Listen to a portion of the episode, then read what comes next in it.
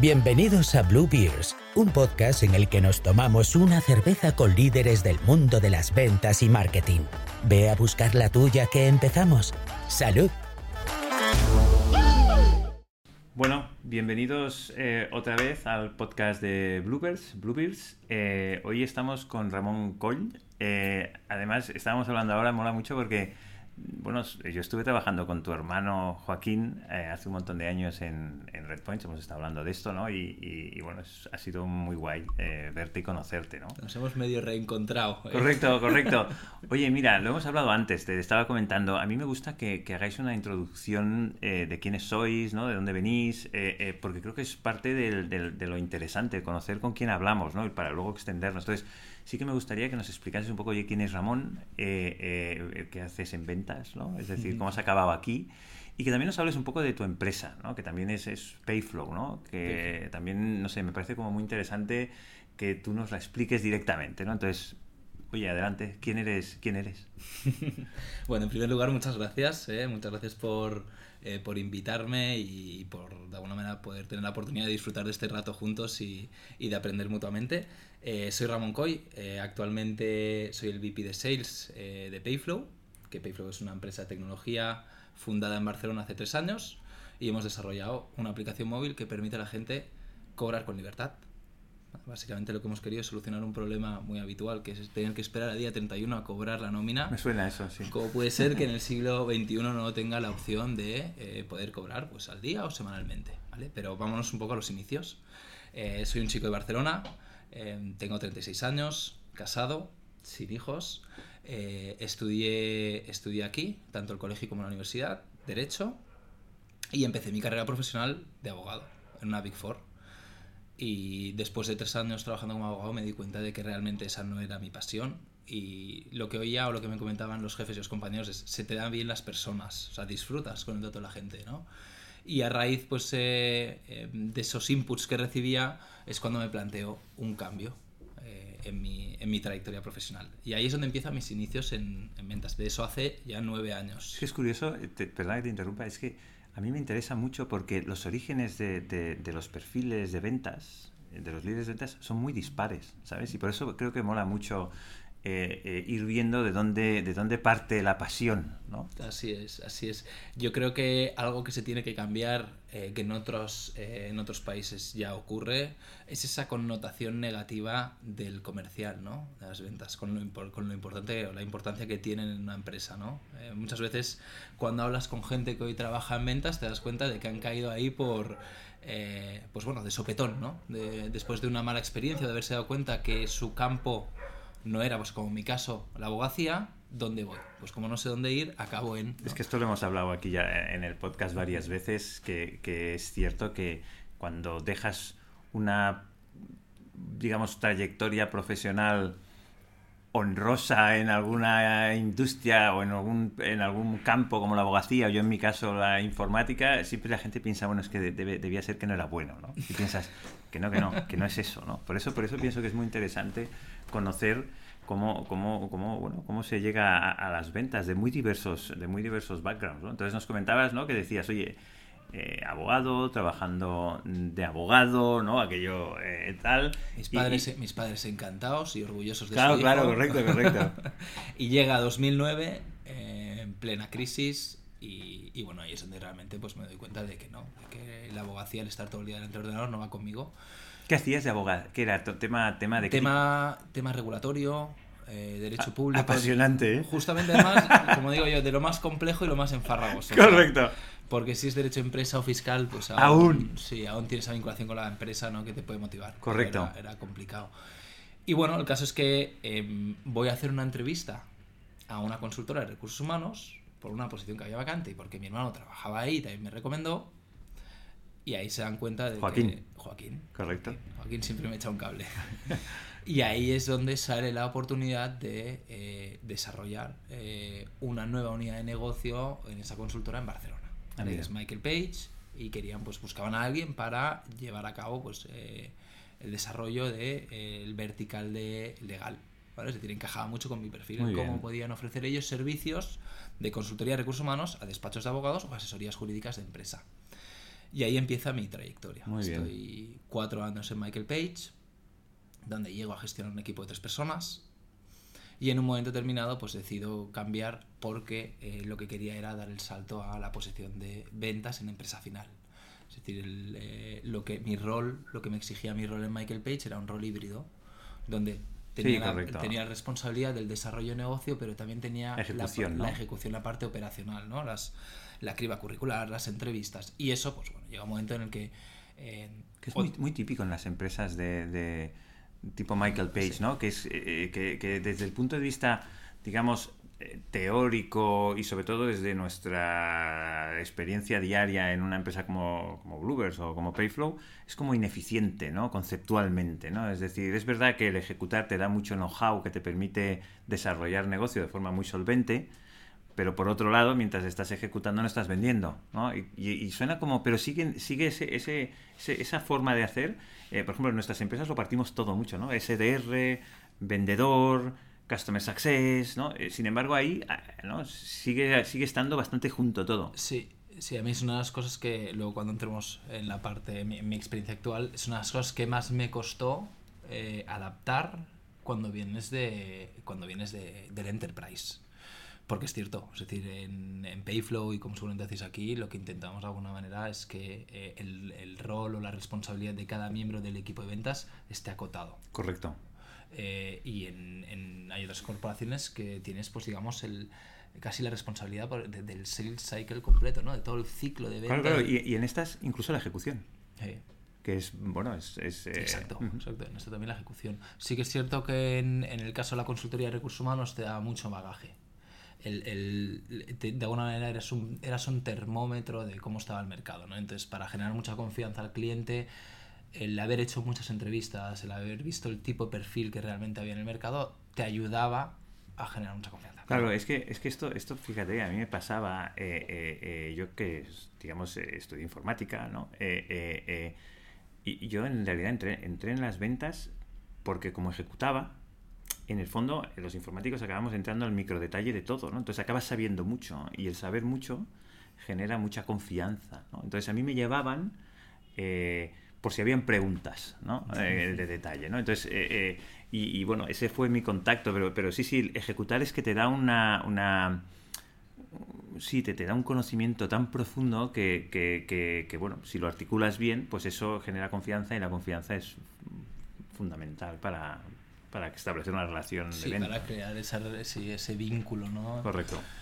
Pues sí, nada, estoy en, en Michael Pitts, que para mí eh, es clave. Eh, es donde realmente aprendo las bases eh, de lo que soy hoy. Es decir, es donde realmente pues, eh, me enseñan eh, lo que es un CRM, me enseñan qué es una actividad de prospección, qué es una actividad de contacto. Estas un palabras, ciclo. ¿no? Bueno, correcto, no, correcto. El modelo que hay detrás de todo lo que es vender, ¿no? mm, los datos. ¿no? Correcto. Eh, cuando no estaba en ventas lo que pensaba es que todo era relaciones, ser un tío majo. eh, Correcto. Y, y con eso ya cierras, cierras oportunidades. ¿no? Y ahí es donde aprendo realmente las bases eh, que de alguna manera me permiten luego pues, eh, ir desarrollando mi carrera. El caso es que hay un momento en el que, bueno, tengo que, eh, tengo que decidir eh, si, si quiero seguir la carrera de Michael Page, que realmente era muy, está, pues la verdad es que estaba muy contento, me iban muy bien las cosas, o tengo la inquietud de decir, yo lo que quiero es el 100% de mi tiempo en desarrollo de negocio, que es donde realmente creo que eh, más a gusto me siento y más me apasiona. O sea, para Claro. mí algo que, que es clave ¿no? en la venta, que es esa pasión que tienes por, eh, Sí, sí. por cerrar, por, eh, por hacer crecer eh, la facturación de, de la compañía, por la relación con el cliente. Ese por- subidón de cuando Sí. cierras algo, eh, eh, no sé, o sea, yo no lo tenía cuando acababa una feature. ¿sabes? Eh, no, no lo tenía, ¿sabes? Eh, eh, cada uno, o sea, habrá gente que sí, ¿no? Pero es verdad que a mí, por ejemplo, yo a muchos clientes eh, eh, les, les sigo diciendo, oye, me ha hecho mucha ilusión. Es que a mí me sigue haciendo mucha ilusión.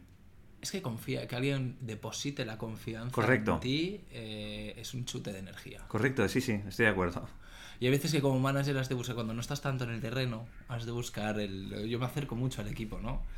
Eh, esa ilusión que tienes al principio cuando sacas una reunión, ¿no? Cuando eres No, no, correcto, sacas correcto. una reunión. Sí, sí, sí. El account, cuando después de hacer una reunión y envía la propuesta y te contesta el cliente diciendo, oye, queremos avanzar, involucra a esta persona Eso y es- esta persona. son todo, ¿no? Todo- son- son... todo ilusiones y chutes de Correcto, energía y yo correcto. tenía muy claro que lo que quería era dedicar el, el 100% de mi tiempo al, al campo, al campo comercial. Y entonces ahí pues, me sale la oportunidad de irme a una empresa cliente de Michael Page que se llama, se llama Inestor Media. Em, y el rol, bueno, lo que, lo que ellos hacen, lo que hacen Inestor Media es ofrecen espacios publicitarios en el punto de venta para las marcas. Espacios publicitarios, como puede ser pues en el, en el campo del retail, de los supermercados, pues todos esos espacios que ves en las estanterías, donde a lo mejor una marca como Pastas Gallo pues anuncia su producto para destacar eh, en el lineal, pues del mismo modo en, en un corte inglés y en otros centros eh, comerciales. Y ahí estoy un año y medio. Em, un año y medio responsabilizándome de toda la relación con el corte inglés. Eh, y, el y al mismo tiempo lo que hago es estudiar un, eh, un máster, un executive en, en SAD. Porque lo que quería era aprender un ma- mayor conocimiento de la importancia que tiene marketing con ventas.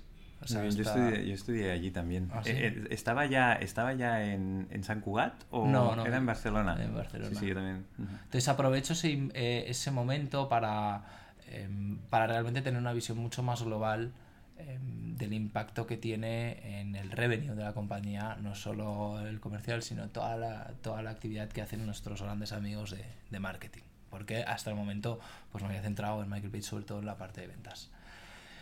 Y al acabar el máster, pues me sale una oportunidad a través de, de SADE de irme al Fútbol Club Barcelona. No está mal. No está mal. Mola mucho. Soy periquito, No me digas. para aquellos que no conozcan el, la palabrería, soy del español, del equipo pequeño de la ciudad, pero era una oportunidad de oro el, el poderme ir a una gran compañía. Y el motivo por el cual... Además quiero- me has dicho antes que te fuiste cuando el Barça era... Cuando estaba a tope, ¿no? Me fui y de repente decayó. Deberían No volver me a- digas, ¿sí? Hostia. ¿Sí o no? Sí, no, no, más o menos. Yo me fui, yo, yo entro en Payflow justo en pandemia. Que sí, Anda. es un momento, un momento crítico, pero para, para todo el mundo. Y, y luego a partir de post pandemia sí que es verdad que el Barça pues, ha sufrido algún que otro. ¿Y, y- y qué hace una persona de ventas en el, en el Barça? Eh, eh, Hay, hay, por hay cierto, nosotros, diferen- nosotros tenemos un equipo de fútbol eh, como cliente. Yo sí que lo sé qué hacen los equipos de fútbol y por qué los equipos necesitan equipos de ventas. No voy a decir el nombre, eh, pero explícanos qué hace alguien que dirige ventas en un equipo de fútbol. O bueno, en un, en un- un O sea, equipo de todo, ¿eh? en sí, un club. Sí, en un club. Eh, La, la importancia de las ventas va en, en- en el ámbito deportivo va en línea con la profesionalización de- de- del club. Es decir, históricamente los clubes de fútbol se han centrado sobre todo en que sus ingresos dependan de cuántos goles marca el delantero y cuántos goles no recibe ¿no? el portero. Si yo tengo buenos resultados, pues llego y llego a una Champions League, pues recibo más ingresos publicitarios. No hablemos de Champions League. bueno, bueno. Entonces, lo que han hecho con el paso de los años los equipos de fútbol es cómo yo de alguna manera puedo dar más estabilidad a una estructura empresarial y que en un momento en el que a lo mejor el equipo, por circunstancias, no, no dé los resultados esperados, que eso no afecte mis ingresos. Y ahí están los Muy bien. equipos, los equipos comerciales. En el caso del Fútbol Club Barcelona, que es una compañía muy grande, hay diferentes, diferentes unidades. Yo estaba centrado en la parte de explotación de instalaciones, ahora te, te explicaré brevemente, pero luego hay otra también muy importante que es el patrocinio. Nuestro cliente es, eh, es de patrocinio. Es de patrocinio, ¿no? Pues todas aquellas personas que se, se van eh, y se sientan pues con cualquier marca reconocida, como puede ser Correcto. un Apple, como puede ser un Spotify, como puede ser un Samsung, y le explican la importancia que tiene de ligar los valores corporativos Correcto. con una marca deportiva, ¿no? Todo aquello que inculcan al mercado. Y en mi caso, eh, lo que hacía era buscar también inversores para el estadio, no tanto para el patrocinio del estadio, sino para todos los espacios que hay en el estadio, ya sea publicitarios como también los espacios físicos, los palcos corporativos. Ah, vale, no, correcto, eso también, eso también, ese, ese producto, digamos, o servicio también, también. Entonces, eh, era, la verdad es que disfruté mucho primero porque tenía muy buena relación con mi jefe y también aprendí. Bueno, y en el Barça, trabajar en el Barça, bueno, tú no sé, pero... No, hay muy buen ambiente. Hay muy que- buen ambiente y la verdad que eh, nunca se me tachó de. O sea, nun- nunca tuvo un trato diferencial. O sea, justamente algo que te Aunque te lo merecieses. Aunque me- Pero sí, la verdad es que eh, disfruté mucho, eh, sobre todo porque es un momento en el que eh, tengo la suerte de aprender de una persona eh, con experiencia, mucha experiencia en marketing, experiencia en ventas, pero sobre todo muy buenos números y en datos. Y ahí es donde aprendo la importancia que tiene el dato. Muy bien. No tanto, mejor en Michael Page hablamos más de las bases, de los procesos. eh, y en el Barça lo que, lo que realmente aprendo es eh, que hay cuestiones muy importantes como es un ratio de conversión, ¿no?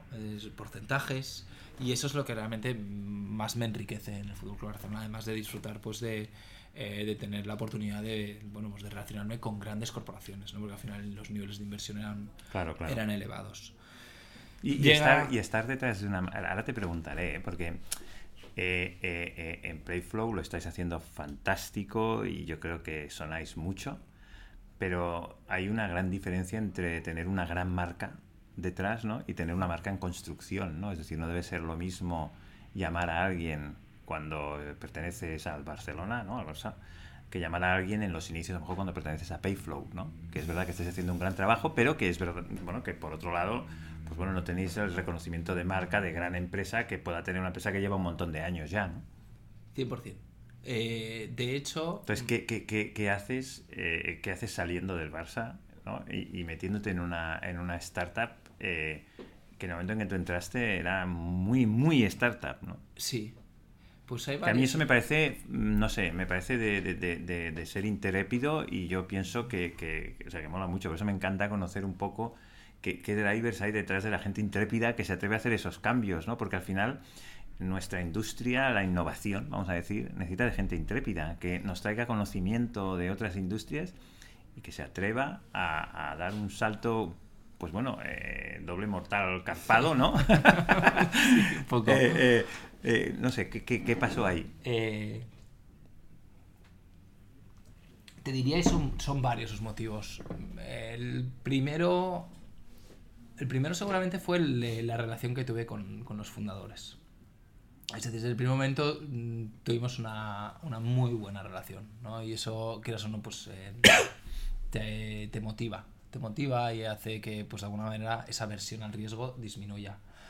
Eh, por otro lado, que, que también tenía la inquietud de, de trabajar eh, con gente que venía de mundos totalmente diferentes al mío, ¿vale? Y desde el inicio, es decir, gente que venía del mundo de consultoría estratégica, con una visión muy global, eh, no solo por lo que habían hecho, los proyectos que habían hecho, sino porque los habían hecho a nivel global, habían estado en Europa, habían estado en Estados Unidos, habían estado en, eh, Latinoamérica. De hecho, por ejemplo, Benoit es... eh, de origen francés, pero la realidad es que es brasileño, de origen francés, habla nueve idiomas, ¿no? Entonces esa también, esa multiculturalidad, eh, esa visión global era algo que me enamoró, me Claro. cautivó, ¿vale? Entonces yo creo que por un lado es las personas que lideraban el, el proyecto, eran las que realmente pues me, eh, me cautivaron. Por otro lado el proyecto, o sea, para mí em, la diferencia entre lo que había vendido antes a lo Pero el, que- el proyecto, el cambiar las cosas o, Ahí o el- voy, ¿no? ahí voy. Claro. El- eh, de hecho, no es el proyecto, sino el, el producto o la idea. Claro. Eh, la principal diferencia es que eh, hasta entonces lo que había vendido eran eh, bueno, pues desde servicios o productos muy atractivos.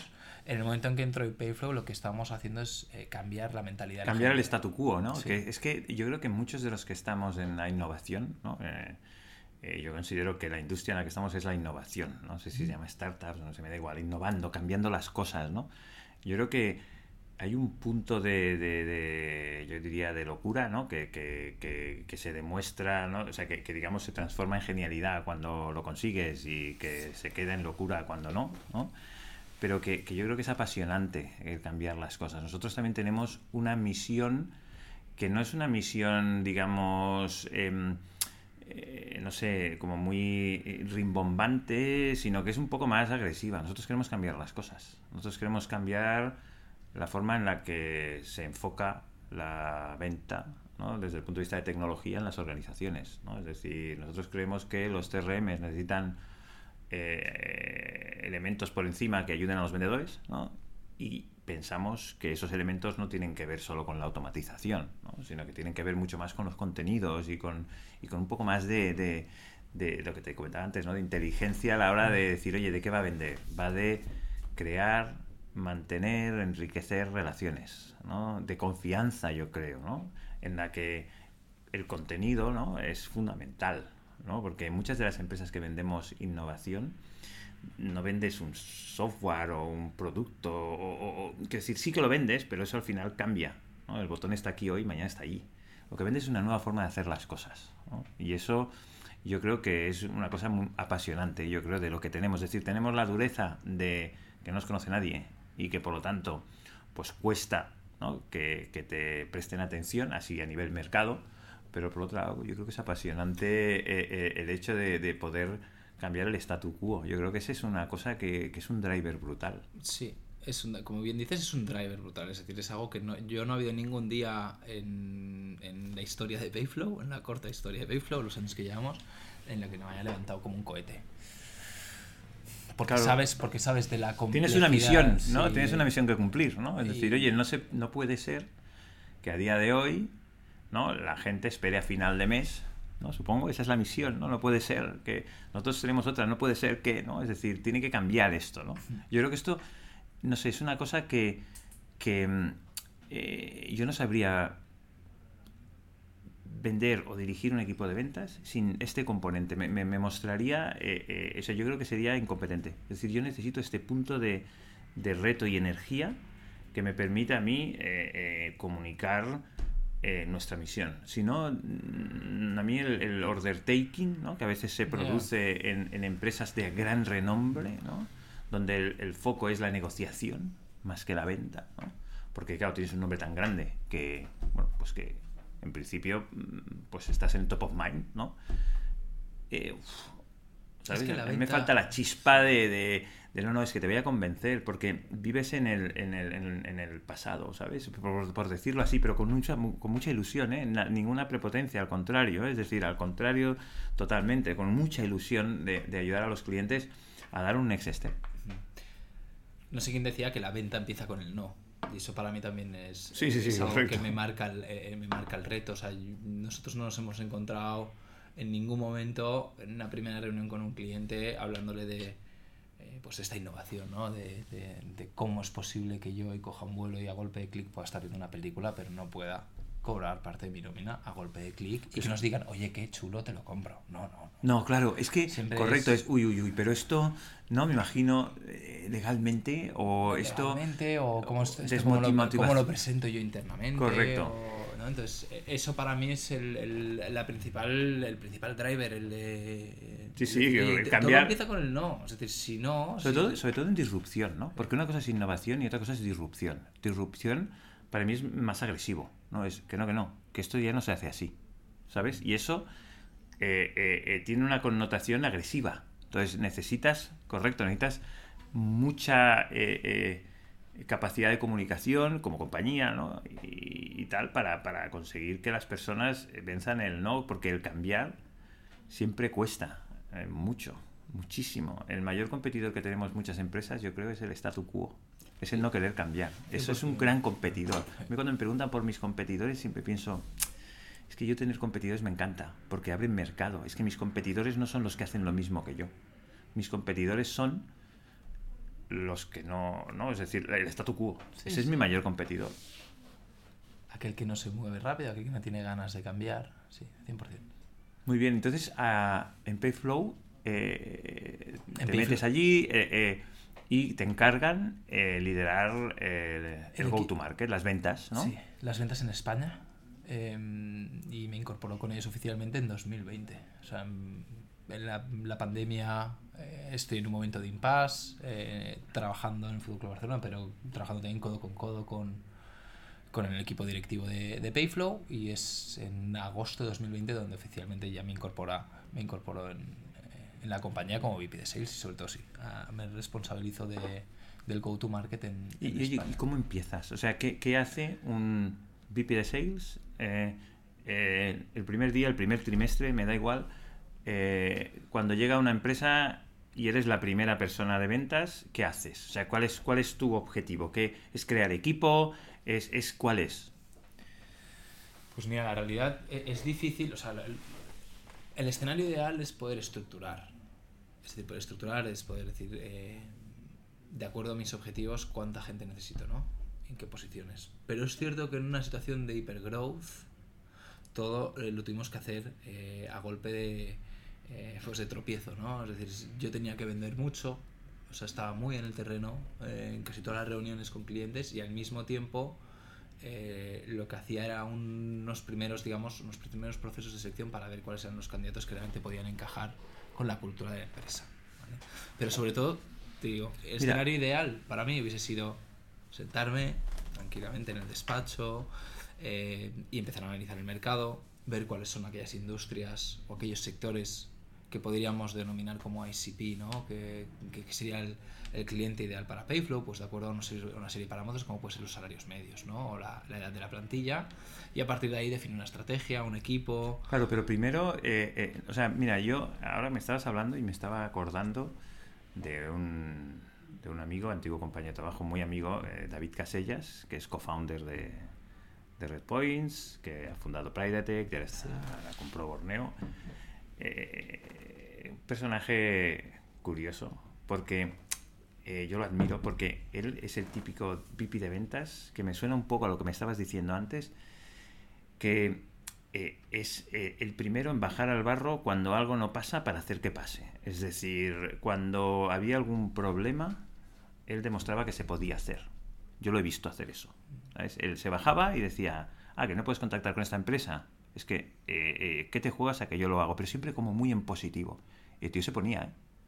Se ponía a hablar con, enviar mensajes a 10 personas de la empresa, a uno que estaba... Y al final, me acuerdo concretamente de ese ejemplo, al final lo consiguió. Es decir, consiguió la reunión.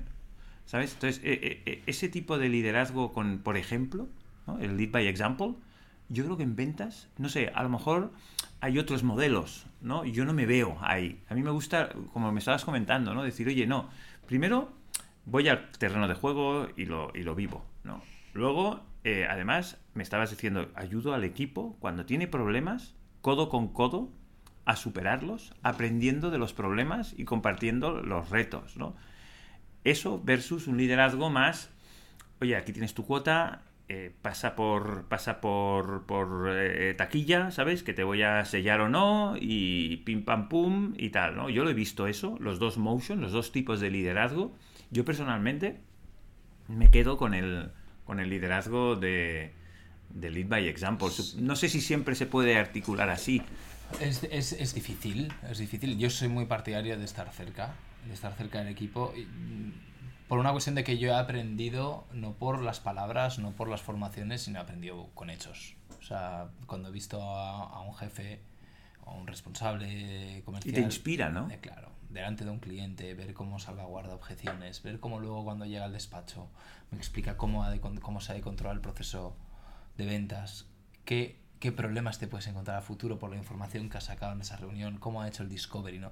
Eso no te lo pueden enseñar una, en un webinar, una formación, que está muy bien, pero luego realmente cuando aprendes es en el terreno viendo cómo otra persona lo hace, ¿no? Y tropezándote muchas veces. Entonces, yo, yo es algo que intento, eh, procuro eh, mantener en mi día a día. Lógicamente, pues cuanto más vas creciendo es más difícil que puedas tener una cuota y que puedas estar pendiente de, de ciertas oportunidades, sino que lo que haces es ir más eh, de acompañante. Y lógicamente, pues cuando hay fuegos, sí, yo creo que lo más importante es demostrar al equipo que se pueden hacer las cosas. Yo creo que es muy... ¿Y, cómo, cómo, lo haces tú? ¿no? Me, me, estabas preguntando, me estabas explicando antes, cuando estábamos preparando un poco la, la conversación, que me pareció súper interesante, que tú sí trabajas por, con equipos, con squads, ¿no? O con pods, ¿no? Es decir, oye, un, un, un, SDR, una persona de prospección, un comercial, que trabajan en equipo, por industria, ¿no? Y que tienes ahora bastantes, ¿no? Que te reportan directamente a ti. ¿Cómo, cómo, ¿Por qué esa organización? Punto uno, ¿no? Eh, me interesa mucho entender eh, eh, qué, pros y qué, y qué cons le ves a esta organización. Y luego, ¿cómo, cómo la diriges? ¿Cómo consigues que funcione? El por qué en primer lugar, porque lo que yo quería, en, lógicamente he hablado con, el equipo de estrategia y con la dirección general, era tener claro cuáles eran las industrias a las que nos queríamos enfocar y a partir de ahí tener un equipo experto por industria. Eso por un lado. Y luego, por otro lado, lo que quería es que no hubiese una diferenciación en equipo. O sea, lo que no quería crear una segmentación donde hay un equipo de SDRs y un equipo de accounts creo que en la diversidad y cuando la gente está junta se trabaja mejor y realmente se consigue eh, se consiguen muy buenas sinergias ¿no? entre ellos. Entonces, esos son los dos principales motores que, que nos llevaron a una estructura de, comercial en la que tengo diferentes parejas, squads de un account junto con un SDR expertos en una industria en concreto era, primero, porque habíamos visto claro que no íbamos a ir a todo el mercado. Una, una propuesta como la nuestra, que al final es ofrecer flexibilidad a la hora de cobrar, encaja más en aquel que cobra un salario modesto que en aquel que cobra mucho dinero. Entonces, eso teníamos claro. Vamos a por Mm. estas industrias, que realmente es una propuesta valor mucho más atractiva para los departamentos de recursos humanos. Y luego, lo que quería es que el equipo estuviese más unido. Y para eso, eh, la fórmula del squad hace que, eh, de alguna manera, el account y el SDR se sientan un mini equipo dentro del equipo de ventas. No hay un SDR ahí que me está generando reuniones y yo estoy con mi equipo de accounts y me las va pasando. Se pierde mucha información de por medio, ¿no? Em, y luego creo que es muy importante que enfocar a las personas, tanto al SDR como al account, en una sola industria, les hace expertos. El estar todo el día trabajando un campo como puede ser pues, eh, centros hospitalarios o como puede ser el retail, al SDR, cuando tiene que prospectar, cuando tiene que buscar empresas, es mucho más ágil. Y, y una pregunta que me surge con los, con los squads. Yo, yo no los he implementado nunca. eh, y, te digo mi miedo y me contestas a ver qué, qué- reflexión te viene a la cabeza. ¿no? Em, mi miedo es cómo consigues que haya una cierta uniformidad ¿no? en la actividad de, este, de, este, de esta parte del motion, ¿no? de lo que es la prospección. ¿no? Es decir, cómo estableces los procesos eh, y los mensajes de forma que entre todos, porque sí que hay una, ¿no? hay, una hay un punto de claramente, ¿no? yo creo, de conexión, ¿no? De forma que, que no se conviertan en, en cosas completamente aisladas, casi de, de- casi eh, basadas en el, oye, a ver si hay suerte, en hope management, ¿no? Sino que realmente haya una base común de, de- de forma de trabajar que te permita, por ejemplo, hacer un buen forecast, ¿no? Porque sabes que todos estamos en la misma línea de, de- bueno, pues de procesos y de, y, de, y de métricas, ¿no? Es verdad que debe haber diferencias por industrias, pero ¿cómo consigues que los squads no sean gangs, ¿no? Que no se conviertan en, en pandillas separadas donde cada uno hace lo que un poco le da la gana que por un lado suena bien en positivo, decir, oye, eh, libertad para que cada uno, pero por otro lado, a mí me da un poco de miedo en el sentido de decir, hostia, eh, si no hacen lo mismo, no tienes un sistema, ¿no? sino que tienes nueve sistemas, ¿no? Y tener nueve sistemas eh, tiene que gestionarse de forma, eh, pues bueno, no puedes, mm, o sea, un sistema lo puedes agregar todo y puedes analizar, sí que puedes segmentar, pero ¿cómo, cómo consigues que se mantengan unos, unos, si es que lo, lo- lo enfocas así, ¿eh? Sí, tenemos, o sea, aún habiendo una estructura por squads, lo que tenemos son reuniones eh, internas de equipo globales, con equipo donde se marcan unos objetivos comunes y unos estándares, por decirlo de alguna manera, ¿no? aquellos procesos que se tienen que llevar, eh, tanto si eres un account que estás llevando procesos de ventas con retailers, como si eres un account que estás llevando un proceso de venta eh, con una industria metalúrgica. Eso, eso en primer lugar. Entonces, lo que hacemos es buscar un equilibrio entre reuniones de equipo que tenemos los lunes y miércoles, donde ahí yo lo que tengo es una visión de cómo están cómo están trabajando eh, tanto eh, los accounts como los SDRs en común. Ahí está todo el equipo en común, no es que sea por squad. Y luego tengo reuniones de equipo segmentadas por SDRs y accounts. ¿vale? Pero marcamos un proceso estandarizado Vale. para todo el mundo. No es que el que trabaja una industria lo hace de una manera y el que trabaja otra industria lo hace de otra. Entonces, esa es mi labor. Mi labor es controlar que realmente Hay una homogeneidad de algunos Total. parámetros, ¿no? Tanto de proceso como de todo. las secuencias, las secuencias, por ejemplo, de un SDR son exactamente las mismas. Es decir, el, como yo les- el speech es exactamente el mismo. Lo que pasa que ahí cambiaré Correcto. el name dropping o hablaré de una noticia de interés, por ejemplo, en el sector del transporte y la logística. Lo normal es que hoy, si hablas con un director general, le preguntes qué preocupaciones tienes ahora que viene la huelga la semana que viene. Bueno, pues eso es estar actualizado. Eso es lo que yo busco SDR, Correcto. ¿no? Que, que sea consciente, que no le pregunte, ¿qué tal estáis con...? No, oye, se consciente, infórmate, mira qué ocurre en el sector, pero eso lo hace exactamente el que trabaja con transporte y logística como el que lo hace con retail. Pero Eso es más, digamos, un contenido más deep, ¿no? Más profundo de esa llamada, pero la, la base de todo es exactamente la misma. De hecho, los objetivos son exactamente los mismos. Número de reuniones a la semana, miramos y analizamos al finalizar la semana la actividad de prospección, es decir, cuántas cuentas tengo prospectadas y están validadas esas cuentas o no están validadas. Es decir, qué información tengo yo para considerar que esa cuenta está prospectada. No vale con poner el nombre de la empresa. O toda esa información que yo necesito para cuando el lunes empiezo a, contactar con empresas que tenga todo eso bien detallado. Y eso es exactamente lo mismo para el equipo de SDRs, igual que para el equipo de, de accounts, tienen exactamente un mismo proceso homogéneo. ¿Y cómo, cómo fijas los objetivos de- del equipo de prospección? ¿Qué, qué, mm, qué miras? ¿Qué combinación de...? Evidentemente hay un outcome, ¿no? Que son las reuniones, ¿no? Eh, pero, ¿qué es para ti un, un buen performance de tu equipo? ¿Qué, qué números, si me puedes decir alguno, ¿no? ¿Qué números para ti son, oye, fantástico? Pues yo he aprendido, he aprendido a base de, de, de errores. porque, porque, ¿sabes? Una, una cosa es muy interesante cuando, cuando muchas veces hablo con, con otros líderes de ventas y tal.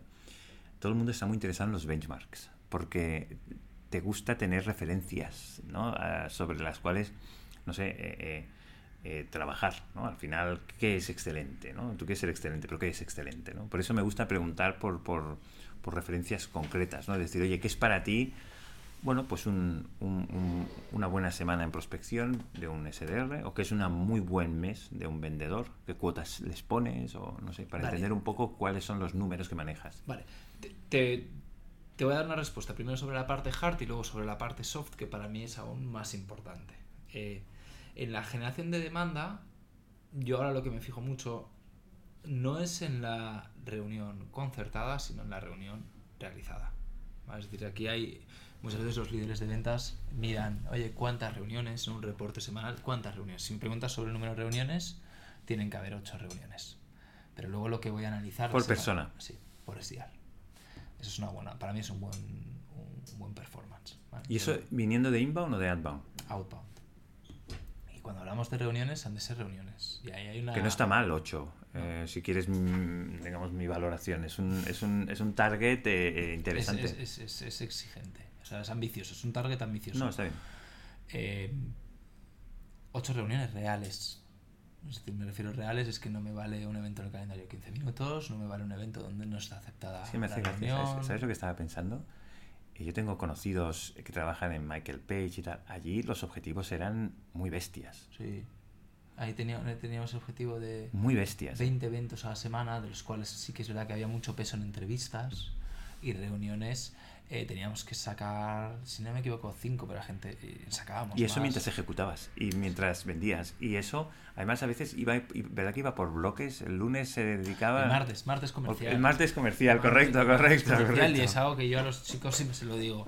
Que, eh, eh, es muy importante ser, ser, ser muy organizado cuando, cuando No, no. haces prospección. Y para eso, decir, eh, el martes es el día donde yo voy a llamar, te obliga a que el lunes por la tarde te has preparado perfectamente tu lista. Y has que realmente tienes teléfonos móviles. Y Es que está muy bien eso. eh, porque lo que no puede ser es que llegues el martes comercial y entonces ¿cómo te pones a prospectar y mirar el... No, no, el martes comercial es para que tengas un listado ¿Esto lo mantienes? ¿O, o dejas un poco a, a libertad del squad decidir las dinámicas? O, o- porque es que, por ejemplo. He hecho un híbrido. Ujú. He hecho un híbrido. Te doy respuesta a eso y luego... o sea, Vale, sí, sí, correcto, correcto. Ocho reuniones, pero sobre todo para mí lo importante, no son ocho reuniones que se coordinan, sino luego lo que miro es cuántas han realizado, cuántos no shows hay, cuántas reuniones se han reagendado. Eso es lo que realmente a mí me importa. Sí, sí. Y si nos vamos a eso, te diría que con cinco reuniones reales a la semana estoy satisfecho. Con Bayer Persona, con una empresa ICP, es decir, una empresa que realmente nos interesa, una empresa que decide, bien precualificada, es decir, que el account tiene algo de información al respecto, sobre información que es clave para nosotros, como pues el programa de gestión de nóminas, el tamaño de la compañía, haberse mirado, pues, por ejemplo, la memoria anual del año pasado y buscar en la memoria si hay problemas, por ejemplo, de absentismo, de rotación personal. Eso para mí es un buen trabajo de SDR. Muy bien. De account, la cuota es de 1.200 euros de MRR. Y para que tengas una referencia, nuestro ticket medio hoy ronda los 300 euros. ¿Vale? Esperar unas cuatro oportunidades ¿vale? al mes Cerradas. cerradas. Cuatro oportunidades al mes cerradas. Y si me voy a la parte soft, que para mí es clave, porque aunque vea Sí, una exacto. persona... Explícanos un poco. Para mí la parte soft, o sea, lo que más valoro de, de- de mis compañeros del equipo, no es tanto si saca cuatro o cinco reuniones. Es que la semana que saca dos, se preocupa, le pone más ganas, hace autocrítica. O sea, siento que realmente a esa persona no le importa un bledo no haber llegado a sus objetivos. ¿vale? Eso para mí es clave. Luego, la curiosidad. O sea, a mí una persona en mi equipo que cada día saca reuniones, buenas reuniones, pero no tiene ningún tipo de curiosidad por entender nuestro producto, la complejidad que tiene a nivel de integración, el mercado, el entorno competitivo, el por qué nos compran, no es curioso, es un, para mí es una señal de, de alarma. Aunque en la parte hard, en la parte numérica, sea bueno. Y luego la ambición. Alguien que realmente siento que le brillan los ojos cuando viene cada día a la oficina, que me, me, exige más a mí como manager, que está encima, oye, el otro día tuvimos una reunión, has hecho seguimiento, oye, ¿qué, qué hay, de mi, ¿qué hay de mi comisión este mes? Es decir, esa persona que realmente es ambiciosa, que está muy orientada al resultado y que además quiere crecer. Es decir, que me exija a mí el, oye, hago bien hago bien las cosas porque quiero crecer en la compañía, ¿no? Entonces es un equilibrio, ¿no? Entre, entre la parte soft y la parte hard para ver que realmente, eh, ya un un SDR o un account, tiene potencial. Y luego sobre lo que me comentabas del, eh, de las llamadas eh, comerciales de los martes en Michael Plage, lo que yo he hecho es implementar un modelo híbrido. Es decir, lo que les pido a los, a los chicos, chicas del equipo es que por la tarde, cuando desciende ya la actividad comercial, porque a partir de las 6 de la tarde es difícil contactar con un cliente, que le dediques tiempo a prospectar una serie de cuentas. Que dediques tiempo fuera de el momento de hablar con cliente para coger, mirar tu Excel, ver cuántas empresas tengo bien prospectadas, qué información tengo, es válida, no es válida. Para que al día siguiente, cuando llego a la oficina, tengo, tengo munición en el arma. Correcto.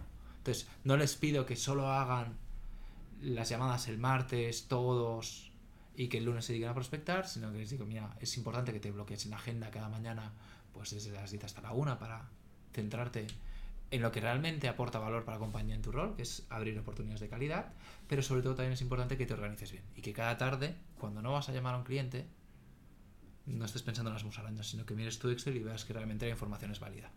Entonces, es un, híbrido. Muy bien. Oye, mm, se nos ha acabado el tiempo. La verdad es que eh, eh, siempre me quedo corto eh, en esta especialmente porque hay un montón de cosas que me gustaría hablar.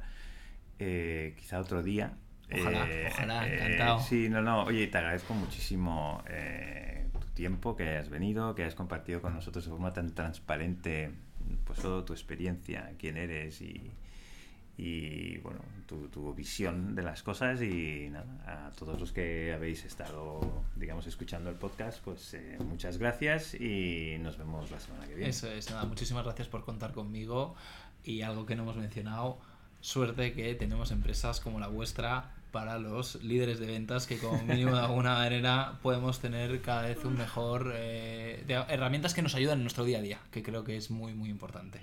Muy bien, Así que nada, ojalá podamos repetir pronto. Venga, un saludo a todos. Luego. Chao. Este podcast está producido por Bluebirds. Gracias por escucharnos. Nos vemos en el próximo episodio.